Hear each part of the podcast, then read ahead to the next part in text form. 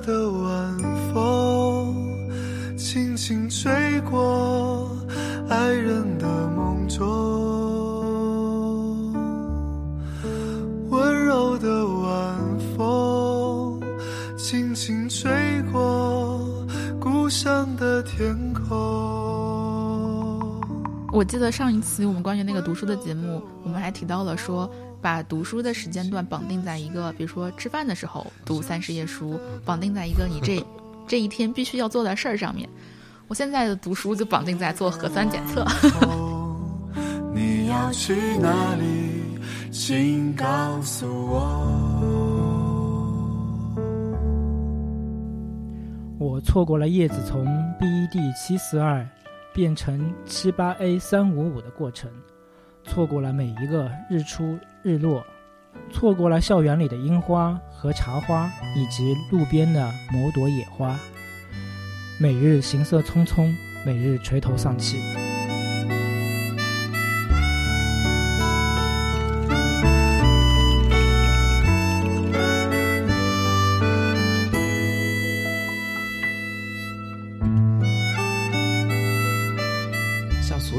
杂草啊，或者说虫子，我觉得这些词都是站在我们人类的主观的定义上去定义它们的。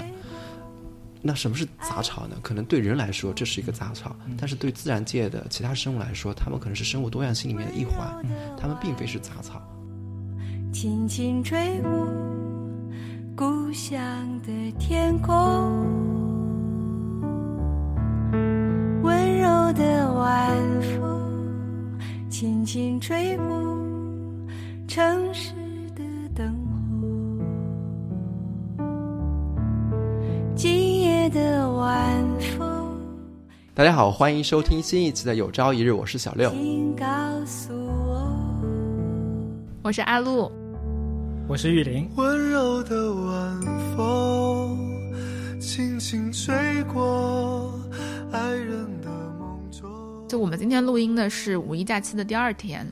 其实，在四月初的时候，上海刚刚爆发那一波疫情，当时因为杭州离上海很近，所以我们心里面是有一点预期的，觉得这波疫情我们也逃不过。但是当时心里也有一个预判，就是这一次得被关到五一，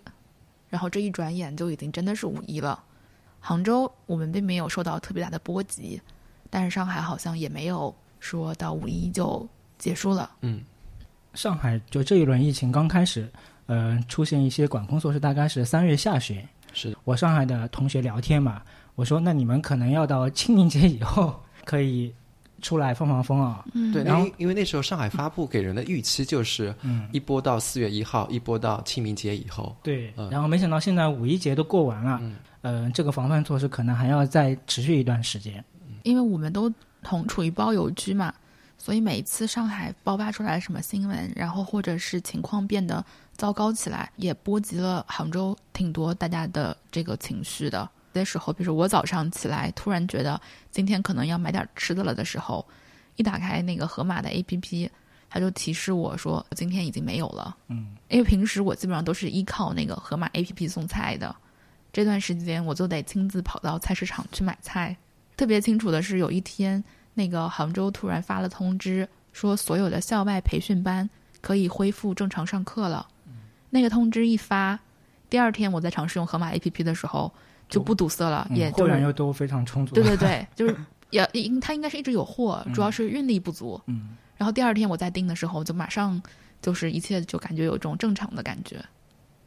上海的疫情是可能被全国都关注的，其实我家就是我爸妈他们那边嗯也是被封了很长一段时间，而且他们是住在高校里，就是高校的职工，就一直被封在学校里面。然后高校的学生也是，就老师和学生分别分区域，学生是封在教学区的，然后像教师这样的职工，他是分在这个住宅区的。但是整个学校也是一直都是封着的，我们在新闻上面也是很少能看到相关的消消息。我就看到一条说是封校了，而且他们其实病例数量也很少，但是也封闭了很长很长时间。那老师们都在同一个校园里面，哪怕是上课，老师在老师的家属区，学生在学生的宿舍。对啊，上网课啊。然后他们现在已经解封了，但他们解封的时候，嗯，就已经临近五一了嘛，嗯所以马上就发了说五一不会休假的通知，五一让大家就是补之前落下的课。嗯，所以我感觉就是现在就这几年的学生也很惨，就是你在一个地方上大学也就四年，研究生也就三年，就这样就就毕业了。有些可能都没怎么去校园待着，可能在家里上网课或在宿舍里面上课，就度过了大部分的时间。然后最近好像有些高校还不能洗澡，嗯，就是从新闻上看到了一些这样的消息啊，但是具体到底是怎么回事儿，又感觉无从考证。嗯上海刚开始这波疫情的时候，确实学校里面因为当时不知道什么情况嘛，确实刚开始的时候是不能大家集中起来洗澡的，就是为了防止这个交叉感染。对北方，尤其是北方的学校，因为它的澡堂子和它的宿舍是分开的。上海的大部分大学也是这样的，不是在宿舍里面的有浴室，它是在统一的地方有浴室。我是在鼓励上海的朋友们，我一开始会发朋友圈信息给他们说，春暖花开日子，估计到五月份那时候应该会好的。但是真的没有想到，五月份他们还是在封闭在自己的家里工作或学习。一眨眼的时间，就是已经到了立夏时间嘛。然后我们一直在想，今年的立春是什么时候呢？刚好是奥运会开幕的那一天。嗯，很多人没有想到今年的春天会是这么一个方式来度过的，就从立春到立夏，大家们都在家里面待着，在愁的是吃什么，明天的政策是什么，明天是做核酸检测呢，还是做抗原？一直是处于这种未知的状态下，他们度过了一个比较不安定的春天。嗯，那天他就跟我开玩笑说：“他说我现在对所有的绿色都有向往，绿草、绿树、绿叶、绿色的蔬菜，只要不是股市是绿的，所有其他一切绿色都是好的。”朋友圈也会发一些一些他们平常可能不会关注的一些小细节，比方说有一棵杂草在一棵花盆里面长出来了，在这个特殊的时间段，你会发现一棵没有滋养它的生命力，没有特意去培育它的一颗生命力，它能在泥土中能够自己的茁壮成长出来，这种生命的坚强力，就是给人有一种很大的力量。嗯我觉得很多时候，就是人遇到这种情况的话，他可能回归大自然的这个动作，就像是自己在充电的一种感觉。嗯，自己封闭在家里，你也可以感受自然带给你的一切，你只能看到。但是你真的当自然有接触的时候，就这个能量又会输送到你的体内。嗯所以说，这个时候就绿色对你而言就是特别有意义。嗯，不仅仅是绿色，阳光对他们来说也很有意嗯义。就很多人开玩笑说，以前只知道植物是需要光合作用的，嗯但是现在被关了一个多月以后，发现人实际上也是需要光合作用的，对阳光的那种亲近度和自然靠近感。就是刚才也说到，大家比方说一一个地方呃有一个疫情，然后会给大家发一封信，就是大家一起期待春暖花开，嗯，期待冬天来了，春天还会远吗？对，就是会有这种感觉，就是给大家一种安慰。但现在呢，其实春天都快结束了，酷暑都快来了，就大家还是那大家期待什么呢？而且有没有觉得今年的冬天很冷？就是你看今天都已经五一了，你看你们两个今天来的时候都穿的，对，我们都穿了三件衣服，穿了三件衣服。对啊，我我觉得今年冬今年的春天很冷。嗯，觉得像刚才小六说到的，说是上海的朋友说什么对生活、对自己身边的细微的事物的感知能力好像被放大了。我不知道你们，至少我也是这样的感觉。我是四月初的时候开始养了一些小小的植物在家里，嗯基本上我买到的都是种子，就是我没有买苗，都是从种子，就是一点一点看它发出来，然后有很多它是能吃的，比如说有小番茄，还有呃香菜。就别人说什么种菜一个月就可以吃上了，当时我还在想，我家里有菜就不发愁了。在我自己种的这个过程当中，我发现其实它生长的速度没有我想象的那么快，但是在种植的这个过程当中，我发现其实它带给我的可能不光光是最后餐桌上的两片叶子，而是在一个每天都在不断的变化和你不知道会发生什么的世界里，它是稳定的。嗯就是你每天都能看到，不管发生了什么，它都是在欣欣向荣的生长的。嗯只要有阳光，它就会朝着那个方向长高，嗯又非常有生命力。比如说，你可以看到，我一开始是为了给它们小种子搭一个，就是说像大棚一样的环境，是拿一个塑料盒子把那盖子盖在上面的。然后有一天，所有的小苗都长高了，高到碰到了那个塑料盒子的高度，但是我没有很快，就是我没有及时把这个塑料盒子拿开，所以第二天他们就一起又长高了，把这个盒子顶开了。嗯，现在都觉得，即使他们会结出来一些果实，但是他们带给我的好像不是最后的那一刻，就是果实吃到嘴里的快乐，而是那种就是你看到他们在不管发生什么，每一天都在这么努力的生长的那种感觉，就已经是一种慰藉了。而且你会在这个过程中体会到一种力量，特别是在种子破土而出的那一刻，就感觉哇，这个生命太强大了。一颗小小的种子，湿润的泥土而已，它就能把它藏在种子里的力量全部都迸发出来，然后那个苗就生长出来。我觉得很不可思议。嗯，嗯，对，而且你都会发现土壤真的很好，就是同样的一颗种子，当你把它放在，因为我看到别人发的那种小视频里面有什么水培这个水培那个水培蔬菜，什么水培生菜，十五天都能吃上菜了。后来我发现，同样的一个种子，就我做了很多对照组，比如说同样的一个种子，同一天种植，我把它放在水里的和放在土里的，它们的生长是怎么样子的，就是会有什么样的变化。然后又发现放在水里的那个，确实它最开始发芽早期会比较快，嗯，但是很快的，它后面就会发生，就是后面就会。对，嗯后面就生长力就没有那么快了，说明这个水里面还是提供不了它那么好的元素，而且我还在这个水里面加了一些，比如说，营养液，对对对，嗯，然后还做了一些对照组，比如说有一排种子是可以晒到太阳的，另外一排是晒不到太阳的，然后看它们每天的生长的变化，嗯然后你会发现，嗯、比如说你这个盆。能晒到太阳的那一侧，所有的小芽都会朝那一侧倒着长，就是它会长斜了，为了晒到这个太阳。嗯，然后所以我就会在晚上的时候把它挪过来，就是换一个方向。然后第二天早上，一般等我起床的时候，太阳已经出来晒了几个小时了，虽然不是烈日，但是已经有阳光了。所以当我起床再看到他们的时候，就发现他们的方向已经换了，嗯，就他们已经都倒向另外那个方向了，就又又去找太阳了。嗯就刚才阿路是说到他自己种绿植的过程中的一种对他自己生长过程中的一些感悟。嗯然后现在呢，我每天出门其实有一种呃植物，它会每天给我充电一会儿。然后从正门走的话，我要穿过一条廊道，就是旁边是种着银杏树的。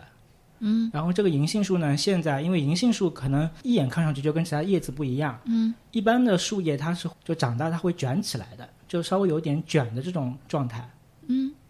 然后银杏树呢，它叶柄是比较长，它的叶片呢是非常平整的，挂在树上就是特别好看。八点多的时候，阳光从呃叶片的中间就洒落下来，嗯然后这个时候叶片相当于它会在阳光的照射下，它分好多层次，像浅绿、深绿、墨绿，就一片完整的树叶，它会给你呈现很多的颜色。嗯，然后这个时候你就会感觉到，嗯，春天实在是很美好。嗯，生活遭遇到什么呃困境，但是你当你体会到这一刻的时候，就会发现哇，原来大自然还是很美好的。不管有什么疫情发生，但是会带给你就度过这一天的一个希望跟憧憬吧。嗯其实我的感觉并不是说植物给了我什么，是我的感觉是，这个地球不需要人类。嗯，嗯，他们都长得很好。对。然后尤其是最近几次，因为也没有什么地方好去玩儿，所以出去的时候都是去爬山，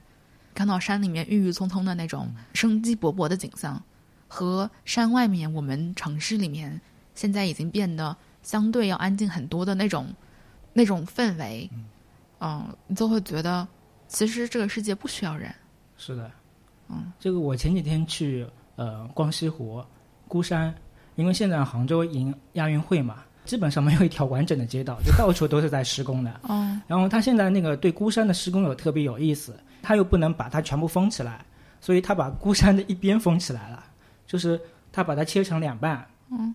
另外一半就是它是在施工的，嗯然后这一半呢是可以给游人呃玩的，嗯因为不知道前面在施工，我就走过去嘛。就正常的孤山上面的路就是被那个挡住了，过不去。他又不可能说把整片山都封起来，所以其实山就可以稍微走几步就可以绕过去。然后我就绕到了那个正在施工的那一半，就发现可能就有一种柳暗花明又一村的感觉。就在那一半就是完全没有人，只有松鼠跟嗯、呃八哥，就一种世外桃源的感觉，就是完全没有人。嗯，就是没有没有完全是一个没有人的一个嗯世界，然后特别安静。没有人类的打扰，就植物生长的可能是更加的静谧和对，然后我感觉对小动物来讲，它可能更适合它。那些松鼠啊，就是欢快的从这棵树上蹦到那棵树，嗯，然后那些八哥就在地上走来走去的啊，就感觉这个世界就是没有人，真的是安静好静谧。其实我觉得现在的杭州有一种报复性消费，就是报复性走出去去欣赏周围的大自然这种倾向，因为他现在也不能远途，只能在杭州市区里面活动。然后现在露营又很火，就一群人都在水库边上，或者说在一个草坪上欣赏着他们的绿叶，因为他们也不知道下一秒他们会会不会像上海那样，嗯，他们也内心那种不安全，这种不安全表现方式只是通过在户外的一些露营这种方式来呈现出来。然后我又想到了，现在整个上海基本上是一个封闭的状态，封闭的状态下最自由的一种动物是什么吗？可能就是城市中的鸟。嗯，然后那天我我看到朋友圈里也有人发，就说现在城市中的鸟是最自由的，他们可以去他们想去的任何一个地方，停在任何一个电线杆上、外面的一个窗台上，就好像整个城市就是他们的一个动物园，人类被禁锢，然后他们是欣赏万千人类的一种鸟。嗯他们本来就是鸟，他们是观察者。啊，对对对对对，啊，嗯，他们不是一种，他们本来就是一种鸟。这个让我想到了美剧，就是《行尸走肉》里面，嗯。就《行尸走肉》里面就是也是中毒了嘛，嗯。中毒了以后，那些行尸走肉就是大部分可能在室内，然后或者是这个城市会被破坏掉了，嗯。然后就被更多的动物来占领这些城市，嗯，所以你在马路上面就可以看到很多各种各样的神奇的动物都在马路上面奔跑。嗯。然后我觉得此刻上海其实也有这种类似的感觉，就是当呃人类退回到自己的室内以后，室外像很多在网络上也可以看到，像蜜蜂自行车后面筑巢，嗯，然后很多鸟它到刚才你说的窗台上面去筑窝，嗯。在人类短短的就没有触及到的这个城市里面，就一下子大自然就会占领到这个城市。对，我觉得我们也可以说说杭州，因为杭州这一个月其实过得也是乱七八糟的，就是虽然没有被。有很多区也是被彻底封在家里的，嗯。然后像我们三个所在的区都是比较幸运，嗯。没有彻底的被封死，嗯，但是每天也都是过着就是不知道不知道明天会怎么样的生活。啊，就我一开始会去关注我们那个区会怎样，但是后来我就索性就不关注了。同事中很多人会问我：“哎，那个小六，你现在那个区怎么样？”我说：“我不知道。”就是当我觉得我不关注这些事情的时候，我反而心里会有一点坦然。那是因为你有有你可以不关注，你不需要，就是你身上没有一些其他的责任。嗯比如说，我就要看今天早上哪个区封控了，嗯那小孩能不能上学？嗯哦，哪个区开始居家居家上网课了？嗯那就是学校每天早晨大概六点半会发一条短信，告诉你哪几个区的孩子今天可以来上学。嗯一直到上个星期五的时候，学校发了消息说，即使你的孩子能来上学，可能我们也没有办法继续上课了，嗯因为大多数的老师都被隔离了。嗯啊，然后到周末的时候，呃，那个杭州好几个风控区都已经解封了。嗯学校又发了邮件说，跟大家说一个好消息，就是我们确认礼拜一上课是正常的。对，所以你就要每天要非常非常关注这些信息。嗯，然后这也是我我我感到非常疲惫的一个，就是我每天到底花了多少时间在关注这些信息？比如说，嗯，核酸检测常态化在杭州全市是从四月三十号才开始执行的，嗯，但是其实小朋友们之前就已经全部都开始在学校里面做核酸检测了。嗯，他们是然后每天吗？公立学校是应该是每两天，啊，然后目前因为我们还是幼儿园阶段嘛，嗯我们这个阶段就没有那么严格，但是几乎每周都有。然后你就要不停的关注学校里面的要求，还有就是说叫什么社会补习班，就也不是补习班，就是一些兴趣课，比如说我女儿有滑冰，嗯嗯，那他能不能正常的去上课？你要不停的看这种通知，嗯嗯嗯，所以我就会觉得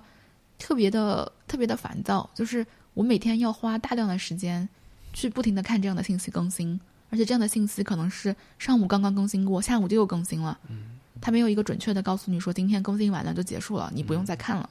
嗯而且这些信息还是错的。昨天我就碰到了这件事情。最近不是车要保养嘛，时间到了要去保养。嗯车大部分四 S 店啊都是在嗯杭州的北边，然后那个那个区就是前几天被静态管理的那个区嘛，嗯。然后刚刚解封，就是五一这几天刚刚解封，所以他们四 S 店也复工了嘛，嗯。然后就是立马就去约了，然后到了那个地方呢，他说你要呃等一下，大概要两个小时。那我想，反正等着也等着，我不如在附近去做个核酸吧。因为四十八小时马上就要到了，是吧？对，然后现在不是高德地图里面可以打开查询嘛？就杭州政府已经把测核酸的点，就是让高德配合，地图上面一搜嘛，就是搜最近的有两个地方，呃，我要出门，一个是往东走，一个是往西走。然后我看了一下，如果我是往西走的话，就七百米那个地方的点，刚好是一个管控小区的旁边，那我想算了就不去了，然后我只能往西走。然后我往西走一看呢，那边是个大的工地，嗯，然后我就怀疑啦，这个工地上难道也有一个工地上都有的。检测点吗？嗯嗯，然后我再点了一下那个地址，它是在一个呃街道的党群活动中心。那我想这是肯定是没问题吧？啊，因为现在党群活动中心都开放成核酸检测点了。那我想这个是一个真的核酸检测点。走到那边以后，保安大叔直接赶人，他说这边没有核酸检测点的。嗯，他说你们年轻人难道不会用手机吗？然后这个时候又过来两个呃小伙子，他们也也是从手机上面找到这个地方来做检测的啊。然后我们说，我们就是在手机上面看了才找到这边的呀。嗯。然后那个保安大叔说：“你看仔细啦，下面这个你再看看下面这个点到底是哪个点。”然后我再通过那个地址去搜这个地方，那就是这个地方呀。所以呢，这个点相当于它是一个标注无效的一个点，不得不又往北走。往北走呢，它地图上面搜的那个点其实要更远，但是我走过一个十字路口呢，发现那边有人在排队。那我想这就是一个新的核酸检测点，那我就直接去做这个核酸了。但是这个点呢是在地图上面没有标注的，而且在公告栏里面也没有的。一路下来，我这一折腾下来已经一个小时过去了。嗯你本来不是也是去浪费时间的吗？你本来的目的就是去杀时间。但我至少可以少走很多路啊。对，我觉得玉林刚才说的这个故事，我有这种体会。但是我比较幸运，我那个小区的核酸检测点就是你说的，在嗯、呃地图上是不会被标识出来的。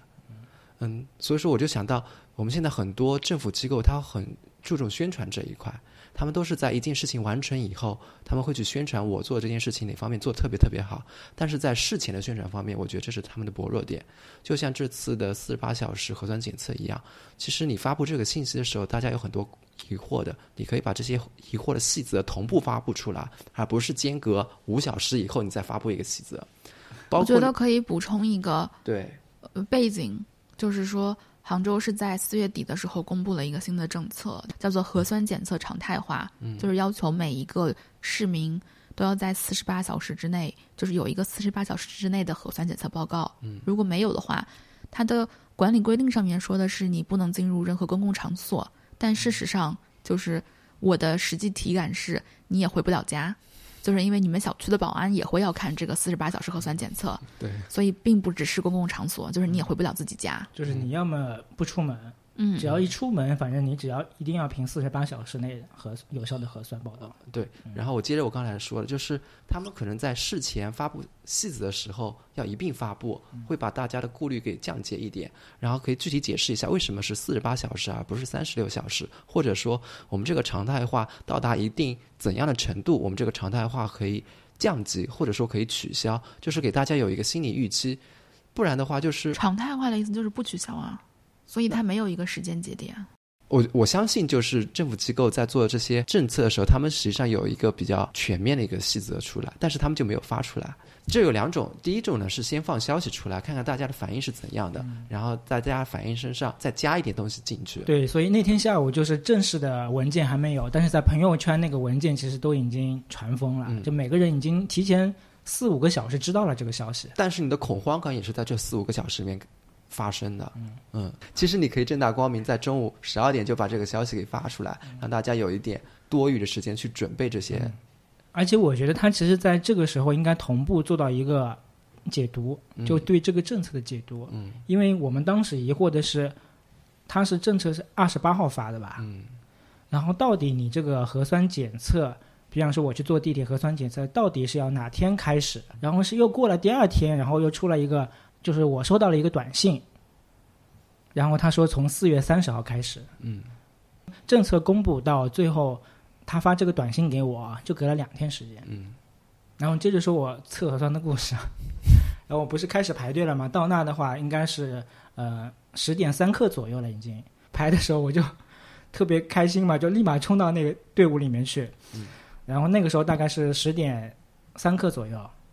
然后这个时候过来几个保安就开始说：“哎，大家不要排队了。”嗯，然后说我们那个十点十一点十五分就结束了。嗯，但是一般来讲，它是对外的公告是十点半结束的。对，边排队的人肯定会说啊，明明是十一点半，为什么你十一点十五分就结束了？然后他说我们打包还是需要时间的。那这个时间其实不应该算在你这个对外的这个核酸检测的时间范围之内吧？嗯过了一会儿呢，他他可能感觉这个理由不够充足，嗯他自己也感觉这个理由不好，嗯，然后开始说我们的核酸的那个呃试剂就是那个试剂管，管子不够用了，反正只能做做到你这个位置，后面就没有管子了。通过这种方式，就是说卡在十一点十五分之前就结束了这个。其实对于工作人员来讲，确实也非常不容易啊。虽然只有一个小小的点啊，但是他后面周围的人是有很多的，工作人员有很多，工作人员也是放弃了休息时间，然后来管理这个点，还要受排队的人的责骂。所以我觉得大家都非常不容易。嗯我从核酸检测这件事儿开始，就已经感受到很多荒谬的事情了。首先，我们家住的是一个商住的小区，所以我们是不归街道管的，街道只管住宅的小区。所以我们隔壁就是和我们只有一条马路，很近很近，就一个住宅的小区。每一个住宅小区，因为核酸检测已经要求常态化了，四十八小时一次，这频率太高了，所以几乎每一个住宅小区都有一个自己的核酸检测点。本来呢，我们隔壁的这个住宅小区的核酸检测点是在小区门口的，但是在他们的业主的强烈要求之下，就移到了里面是吧？，对他们搬到了小区里面。那天都有这边商住的这些居民去隔壁做核酸检测的时候，就跟门口保安就吵起来了，并且大家认为自己是很有道理的，就是说我们就是在这条街上同一条街挨着这么近的居民，现在政府要求我们以这样的频率核酸检测，那公开的那个文件上面也写了说就近选择核酸检测点进行检测，那为什么不可以来检测？然后报警了，报警了之后，街道来了，然后街道就明确说我们只管住宅，这个就让我觉得很荒谬。是的，就是说你可以说我只管住宅，那这些商住小区里面的人到底是人吗？就是人会因为你买的房子的性质不同，而人也产生不同的性质吗？就是我能理解隔壁的小区，他们不希望外人进自己小区里面来做核酸检测，他们认为只要增加人流量，就有可能增加感染的风险。整个这个事情就让我觉得很荒谬。如果比如说我们这个商住的小区的人都传染了，他们住在我们隔壁，他们就很安全吗？就人就是传染病传染的时候会看你房产证的房子的性质吗？嗯，就我觉得就很神奇。就他们还是比较狭隘的。因为经历这件事情，我们这边的居民，就我们官方文件上面是写的，说每一千人的住宅区就应该配备一个单独的核酸检测点，所以大家就想申请一个核酸检测点，然后就不停的向街道反映，街道就说就是不归他们管，就是虽然你也是居民，但是你没有住在性质为住宅的住宅里，你就不算住在住宅里，你就没有平等的公民的权利，就是你就不能有一个单独的核酸检测点儿。就是也给大家科普一下，因为我看到上海也有很多人说住在上住的小区里面没有收到任何，比如说这种物资发放啊，就没有人管，因为居委不管他们。但是同时他们又被封锁了，不能出去。就封锁的时候是封你的楼的，但是就是给物资的时候是没有给到你的。对，然后所以我们也是在这次才了解到，就是商业性质的实际上是属于企发部的。但是当就是我们这边有居民去联系企发部了之后，企发部说就是核酸检测这件事是不归他们管的。所有和疫情相关的物资发放、核酸检测都是归社区管的，嗯，他们不具备这个，就是说开设一个核酸检测点儿的这个这个权利和资质。这个事情就非常就是荒谬。对，从一开始让我觉得非常荒谬，然后最后，嗯，其实核酸检测你是可以自己出钱来，嗯、自己建一个点儿的，嗯就是你可以自己出钱请相关的医护人员来就可以了。所以我们隔壁有一个商场，他们请了，就是说，呃，这个自己的一个核酸检测点。那我们这边的商业的居民就想说，那商场的这个核酸检测点是不是我们也可以去呢？结果商场是不对外的。它的原因是这样子的，因为商场它是要盈利的，现在都是二十混一的混检，如果他们万一发现有一个阳性，他们整个商场就要停业，哦，也就是说好几天都不能盈利，嗯嗯嗯，所以他们是不能不能允许有任何一个外人进去的，他们要最最小就是把这个风险降低到最小，来确保商场是能正常营业的。不管是隔壁的居民还是商场，好像觉得他们的理由都很合理，都挺有道理。对吧？嗯然后街道也没有说没有尽到管辖职责，他也管辖了他的辖区内的这两个小区，那就是隔壁的商住的这么多人就很迷茫，大家现在就很迷茫。那你们现在就像打游击战一样，一会儿去这个点，一会儿去那个点。我现在就像刚才玉林说的，什么路上明明看到地图说这里有核酸点，但是又没有，我现在就没有这个困扰。我现在就是开车出去，哪里有队排哪里。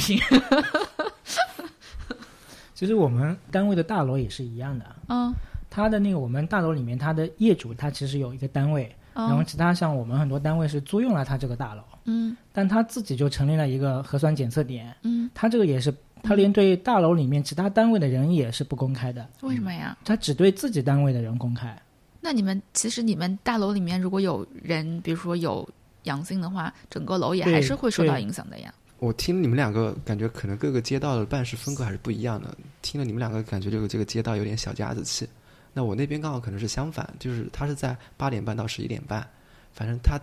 明确也没有说对外公开说这是一个检测点，但是他是在小区外面的，你只要外地人在那边排队，他也是给你做的。嗯，然后我那天晚上，因为现在大多数开放在小区里面的核酸检测点的时间段都是晚上四点到八点之间，就是大家下班的这个时间段。然后我刚好是那天晚上从一个比较远的地方开回家，一路上我觉得特别壮观，基本上每一个拐弯的路口都有人在排队。对，就是我一路上开过每一个拐弯的路口，都有人在排队，大家都站在街上，就这个画面深深的留在了我的脑海里。就以前可能排队的时候是在买东西，或者说买一个以前这种队伍只在吴山烤烤鸡那里见到。这种，然后现在就是莫名其妙有很多队在排队，那你就知道是那边有个核酸检测点。嗯，前几天不是有个笑话嘛？应该一个一个多月了嘛。说一个人去测核酸，然后建了一个队就排，后来就买了吴山烤鸡回来，他排错队了。我感觉现在杭州街上所有的，因为很多商业都已经就是停暂停经营了，所以现在杭州街上感觉所有的队都是核酸检测的队伍，然后我觉得这个也真的是非常壮观的一个画面。然后我就是虽然没有被封在家里，但是也基本上贯彻了一个非必要不外出，就是减少自己外出的机会，并且减少自己到比如说商场里面啊这些。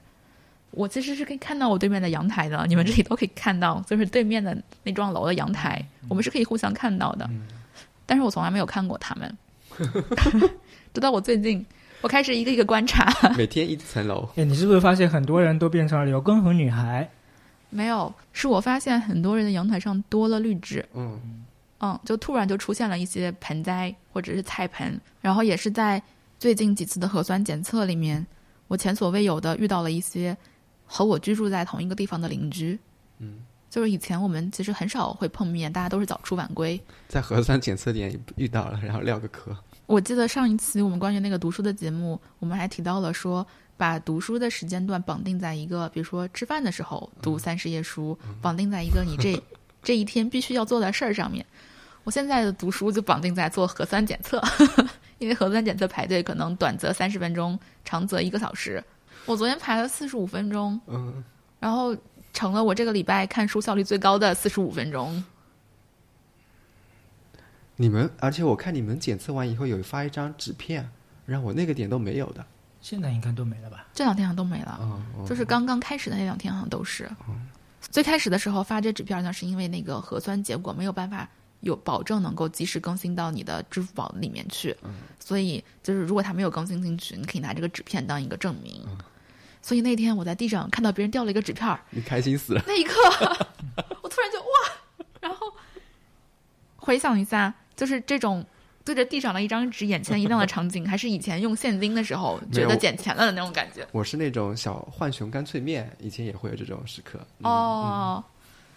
然后在那一刻我就觉得，但是就是那个哇，看到那个眼前一亮的下一秒钟，我就觉得我已经不正常了。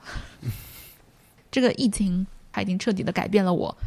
大家都说感染了那个新冠会有后遗症，我觉得我没有感染，也有很多后遗症。有些时候我都会在想，我今天这趟出门是必要的吗？如果非必要不外出，非必要不聚集，我今天要做这件事儿是必要的吗？如果你但凡是你坐下来仔细想，你似乎会发现生活当中大多数的事情都是不必要的。嗯，甚至我那天在想，到底什么才是必要的？一天吃三顿饭是必要的吗？好像不是必要的。人其实可以不用一天吃那么多顿饭的。一天吃一顿就够。没有，我在想，四十八小时核酸检测一次，其实每次核酸检测的时候吃一次饭就可以了，两天吃一顿饭，人也是饿不死的。因为你要谈到必要的时候，就是标准就很低了嘛。那如果把所有非必要的事情都去掉的话，我我的生活还有必要吗？如果是以这样的方式活着的话，我的活我活着还有必要吗？嗯嗯，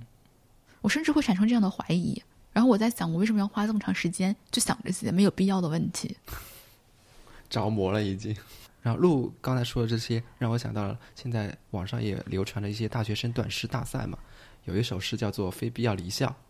它是这么写的：实习、挂号、雅思课算是必要的吧？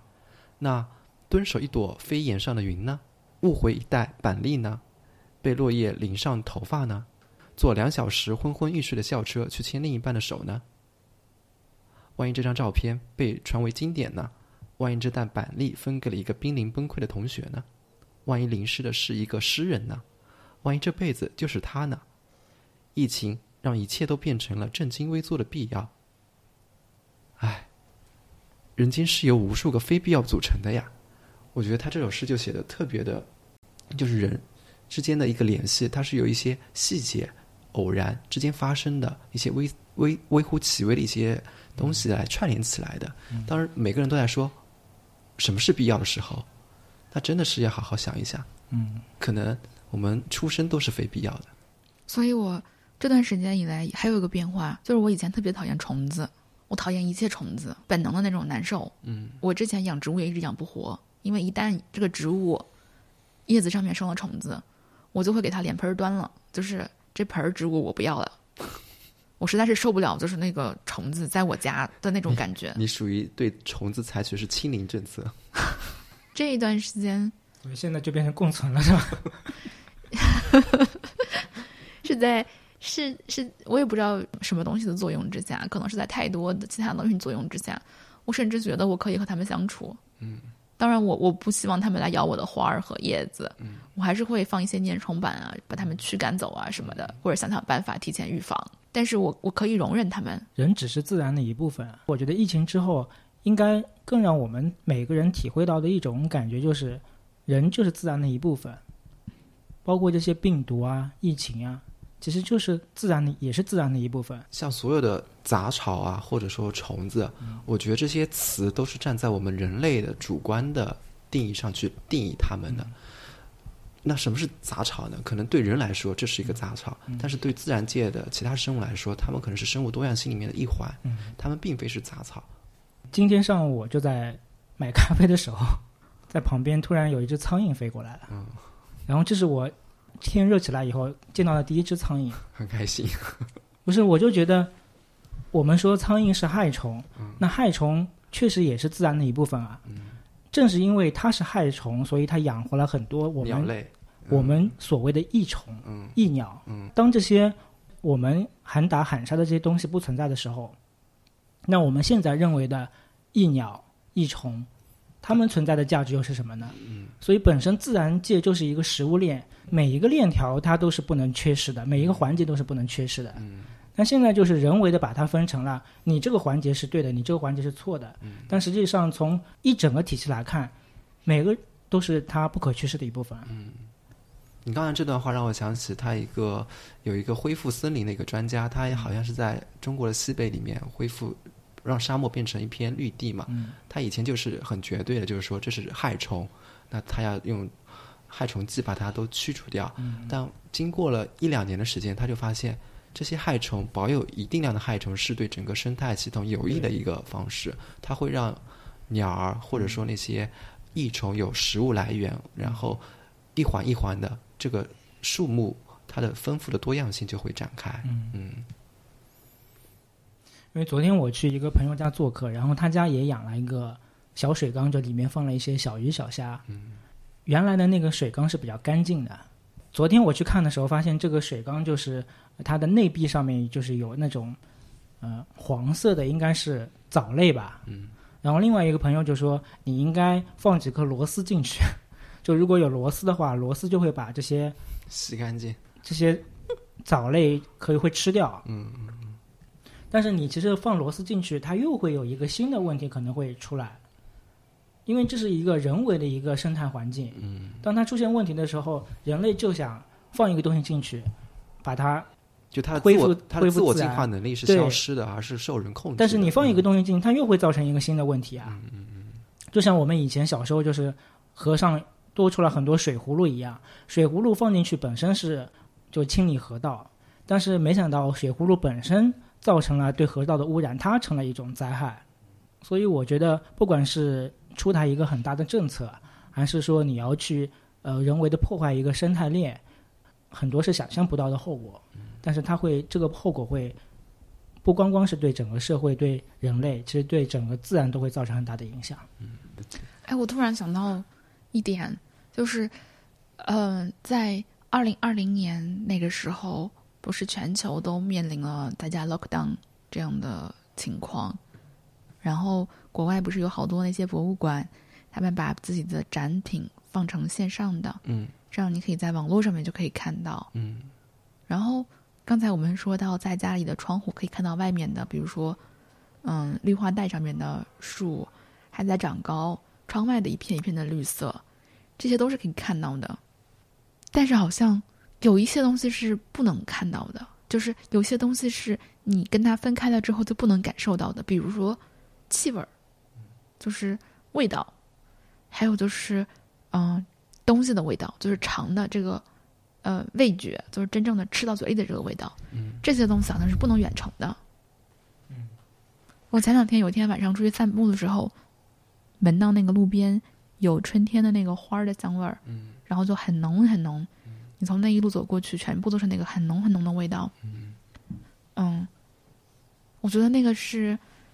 就是这种虚拟的、线上的，都代替不了的。嗯，包括现在春天时候，很多地方在割草嘛，割草机割过草以后那个味道，嗯，我会觉得哇，好清新。然后这个清新也会让我想起上一次闻到割草机这个味道是什么时候的。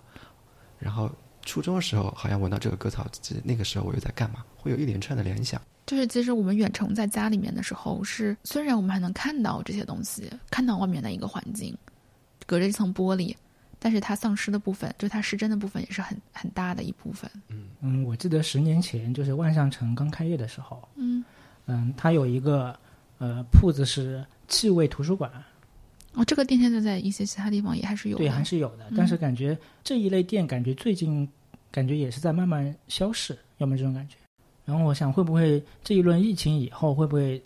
又开始就是跟家里种菜一样，会不会大家又开始会收集这一类的气味，放在家里？你说到种菜，我倒是觉得很有意思，就是以前我从来没有，呃，以前我从来没有注意过，其实每一种植物的叶片都是这个植物果实的味道。你摘一片番茄的叶子去闻一闻，它就是有一股番茄的味道的。然后你摘一个辣椒的叶子去闻一闻，它就是有辣味儿的。然后最好闻的是柠檬的叶子，它就是香香的。嗯，就是其实不需要果实，就是所有的叶片本身就是有这个味道的。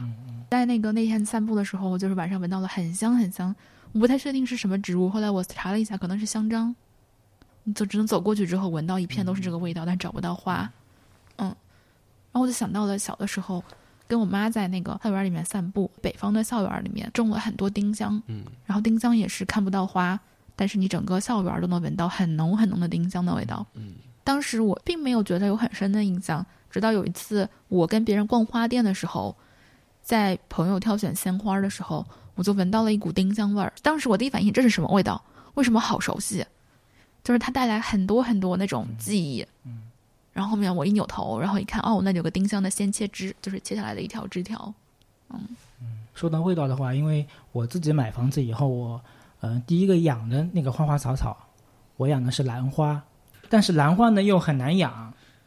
就它是需要就是通风啊，就是各种条件都非常呃妥帖的情况下，它才能就养得很好，就是非种娇弱的花。嗯，所以你放在家里面，如果你白天都人不在，把那个窗户关起来，它很快就枝条就黄了。嗯，所以我感觉有好久都没有闻到这个兰花的香味。就是在城市里面很少有说因为它很难种，也很少，所以形容兰花有一个叫空谷幽兰嘛，味道是悠悠的、悠悠的释放出来的，而不是说一种非常猛烈的这种味道。嗯，就是阿路刚才说，他走出去以后会遇到香樟那种味道。我觉得人就是在走出去那种瞬间，你会对那种未知感，然后未知路上你又会到一个熟悉感，这种情绪我觉得就是嗯很重要的。嗯，可能很多现在封闭在家里的人，他们就是需要这种多样的情绪啊，不是说一直被封闭的一种单调的情绪所笼罩。他们也希望自己能够走出去，去看一看这个世界里面他们想遇到的，但是又没遇到那些偶发事件。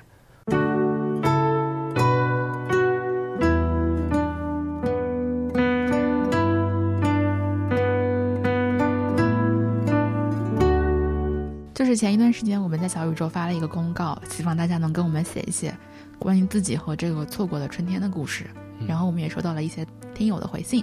所以我们选择了最长的两封给大对他们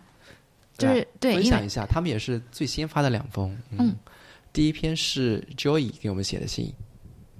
如果我这个字读错，大家不要怪我。他不会，他不会怪你就行。嗯、他的信是这样的：Dear 有朝一日，你好呀，我是 Joy，叫我开心也成。这是我第一次除了对毛毛（括号另一个我自己）之外的人想说一说我是怎样蹉跎的二十三岁的春天。春天是我最喜欢的季节，其次是夏天，最讨厌的就是冬天了。可是对我来说，去年的冬天好像才刚刚结束，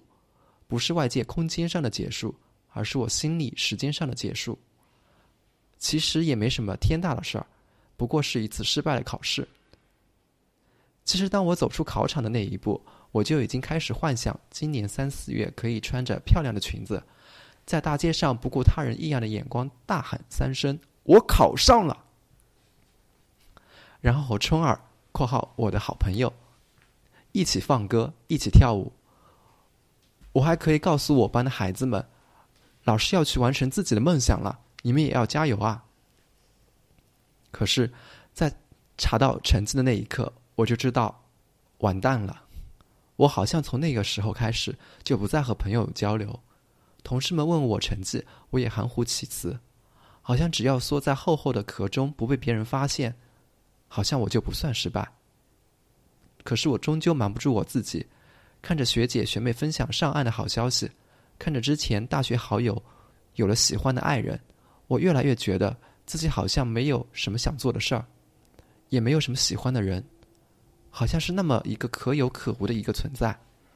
虽然妈妈总说我好，但是我的大脑就是下意识的否定自己。看着周围的同事，每天都在和爱人分享喜悦，一方面我曾经觉得恋爱对我来说是件很麻烦的事儿，现在又觉得好像是一种慰藉。另一方面，我又觉得我不应该依赖任何人，我只能自己走出来。我开始看一些书籍、影片，《献给阿尔吉农的花束》，《另一个世界的一万零三天》，所有光亮的地方，一次远行。我甚至意外的在一个韩剧《明天》中也得到了一些力量，并且制止了一些不好的念头。等我开始静下心来看校园、街道，好像春天已经到了尽头，而我也已经想清楚，该继续用力去做一些我不做一定会后悔的事儿。今天天气很热，我穿上了去年买的绿色鱼骨图案的长裙，喷了我最爱的鲜薄荷。我想，我可以清爽的迎来属于我的二零二二的夏天。二零二二年四月二十一号，Joy。有朝一日的阿路小六玉林展信佳。虽然现在已经是晚春了，距离夏天的第一个节气仅剩十二天，但是窗外的雨淅沥沥，倒是天然的白噪音，格外适合睡觉。而我却因为睡眠浅，一直都是关窗睡觉，错过了大自然的奏乐。春日错过了太多太多，进入春天想到的第一个词语便是“春日融融”。衣物自然是好看且温暖的针织衫，奈何四大火炉之一只有雨季、夏天和冬天，融融的春日实在太少。而购物欲降低之后的我，今年也没有购入新的针织外套。某日把腿摔伤了以后，到现在都不敢跑步，偶尔兴子来了，跟友人相约散步，最后也只是在综合体相约吃了个饭，就悻悻而归。相约植物园观赏花女士的选美盛世，奈何天公不作美。我错过了叶子从 BED 七四二变成七八 A 三五五的过程，错过了每一个日出日落，错过了校园里的樱花和茶花，以及路边的某朵野花。每日行色匆匆，每日垂头丧气。在某日走出大楼，看到停车场的出口竟有一处白色的花朵，何时绽开，何时败落？也再也没有关注过。还有不知道为什么小宇宙不给我推送你们的更新了，经常是过了好几天进入小宇宙才发现你们更新了。幸好没有错过与好友的见面，在看到这个公告后，和朋友去了附近的菜市场购入了很多好吃的，还收到了前几天购入的芍药。人生不就是这样吗？失去了以后，才会懂得曾经拥有的习以为常呢，才是珍贵的。在春日的尾巴，尽情享受当下，迎接炙热的夏天吧。祝你们三的感情越来越深厚，不会错过彼此。祝有朝一日越办越好，伯乐不会错过这匹骏马。祝小伙伴们不负春光，不负韶华，小耳朵。那我们这期节目就到这里啦。谢谢听友们给我们的来信，那我们下次再见，下期再见喽，拜拜。拜拜拜。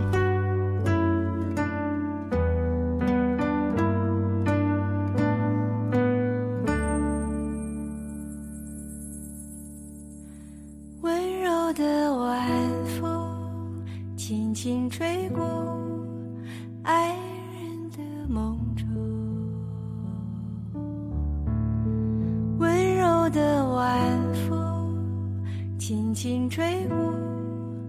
故乡的天空，温柔的晚风轻轻吹过。城市的灯火，今夜的晚风，你去哪里？请告